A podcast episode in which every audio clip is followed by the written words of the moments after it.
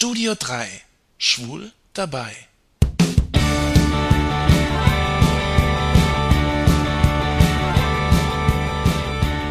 Ich war im Keller, daheim in meinem Elternhaus, um nach Belegmustern zu suchen für meine Bewerbungen. Ich machte mich auf die Suche nach Arbeitsproben, Flyern, Büchern, Plakaten, die ich irgendwann mal gestaltet habe. In der großen Holzkiste zwischen Büchern, Spielen und allerlei Krempel fand ich einen Stapel Hefte. Mindestens 100 Stück, chronologisch sortiert. Meine Lieblingscomics, die ich bestimmt seit 20 Jahren nicht angerührt hatte. Ich stieß auf einen Schatz aus meiner Kindheit. Einen großen Stapel Yps-Hefte. Yps war ein Kult-Comic-Heft, das in meiner Kindheit erschien. Das Yps-Heft war kein normaler Comic. Nein, es hatte eine kleine Beilage, das Gimmick. Heute kopieren das Mickey Mouse und Fix und Foxy, doch Yps war Vorreiter. Außerdem gab es immer ausgezeichnete Hintergrundinformationen, zum Beispiel zu naturwissenschaftlichen Themen. Diese Infos hatten immer auch mit dem Gimmick zu tun. Und was ich nicht alles erlebt hab mit dem Yps-Heft und den Gimmicks. Was es da alles gab, ich hab's beinahe vergessen. Kleine Krebse, Kristallbäume und schwarze Plastiktüten, die einfach nicht fliegen wollten. Das Pulver, aus dem die Urzeitkrebse wuchsen, und die Kraftnahrung für meine Urzeitkrebse. Die Viecher lebten ungefähr ein halbes Jahr in einem zwei Liter Wasserkrug.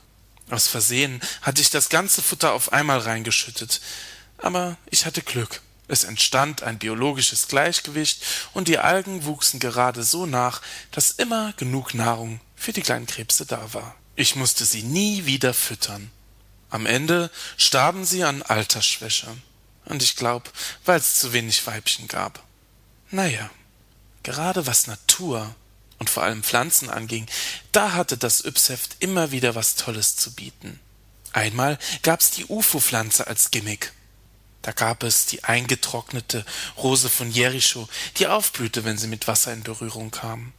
Es gab Feuerbohnen, eine kleine Erdnussplantage und den Ostereierbaum aus Kalifornien. Yps Nummer 396 hatte eine besondere Bedeutung für mich. Die saftig knackigen Kirschtomaten. Als Kind mochte ich keine Tomaten, doch ich habe mir geschworen, wenn ich mit der Zucht erfolgreich bin, dann esse ich die Tomaten auch. Schließlich hatte ich Glück, und seitdem esse ich Tomaten für mein Leben gern. Mein Gott, habe ich all diese Hefte aufgehoben? Die Maschine, die viereckige Eier macht, die hüpfenden Wunderbohnen aus Mexiko, die Sternenscheibe, die in der Nacht hell leuchtet, der Zauberbaum, auf dem Kristalle wachsen. Und hier, Ypsheft Nummer 510, der Sturmtrupper des Imperiums. Da war doch tatsächlich eine Star Wars Figur im Yps-Heft. Oh, hier, Yps Nummer 416, das Mammutskelett. Das stand lange Zeit auf meinem Schrank. Da hatte ich doch auch dieses Flugsaurier-Skelett, das nachts geleuchtet hat, und diesen Skorpion zum Zusammenbauen. Die Gimmicks waren schon klasse, aber es gab auch Sachen, die nicht funktioniert haben. Der Solarofen. Ich glaube, das Stück Wurst war nach zwei Stunden immer noch nur lauwarm. Tja, und der Solarzeppelin. Eigentlich war es eine große schwarze, mit Luft gefüllte Mülltüte, die an einer Schnur befestigt war. Nach einer Stunde in der Hitze warten, dass das Ding endlich in die Luft steigt, gab ich frustriert auf. Hm, das war eine spannende Zeit, meine Kindheit. Viel davon wurde wirklich durch das Yps-Heft geprägt. Und die Gimmicks, naja, die waren mal besser und mal schlechter. Was haben wir hier? Flummi, das flutschige Wabbelwunder. Hm, naja, das soll man mal nicht falsch verstehen. Also flutschige Wabbelwunder äh, habe ich mittlerweile genug kennengelernt. Aber wenn ich es recht überlege, eigentlich sollte man das Yps-Heft für Schwule auf den Markt bringen. Das wär's doch. Schwule Infos, heiße Stories, tolle Bilder und natürlich das Gimmick. Genau, der Gipspiepmatz zum selber gießen, die quietschgelbe Penispumpe und der Cockring, der im Dunkeln leuchtet. Ich weiß, ausgeflippte wilde Fantasien eines sentimentalen Schwulen, der einfach nicht loslassen kann.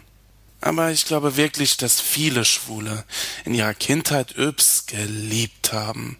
Und dass sie wie ich das Yps-Heft mit seinen Gimmicks vermissen. Naja, Yps, das war meine Kindheit. Mein Leben heute sieht ganz anders aus.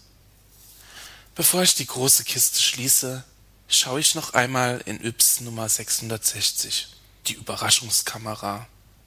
Hier sind die Leserbriefe. Auf Seite 2 das gezeichnete Bild Kaspar im Gimmickland. Das ist von mir.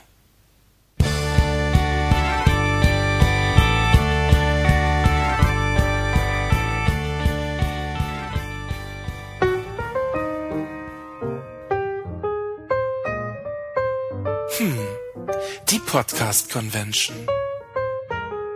Ein gemütliches Kino. Eine Bühne, ein Tisch, ein Mikro.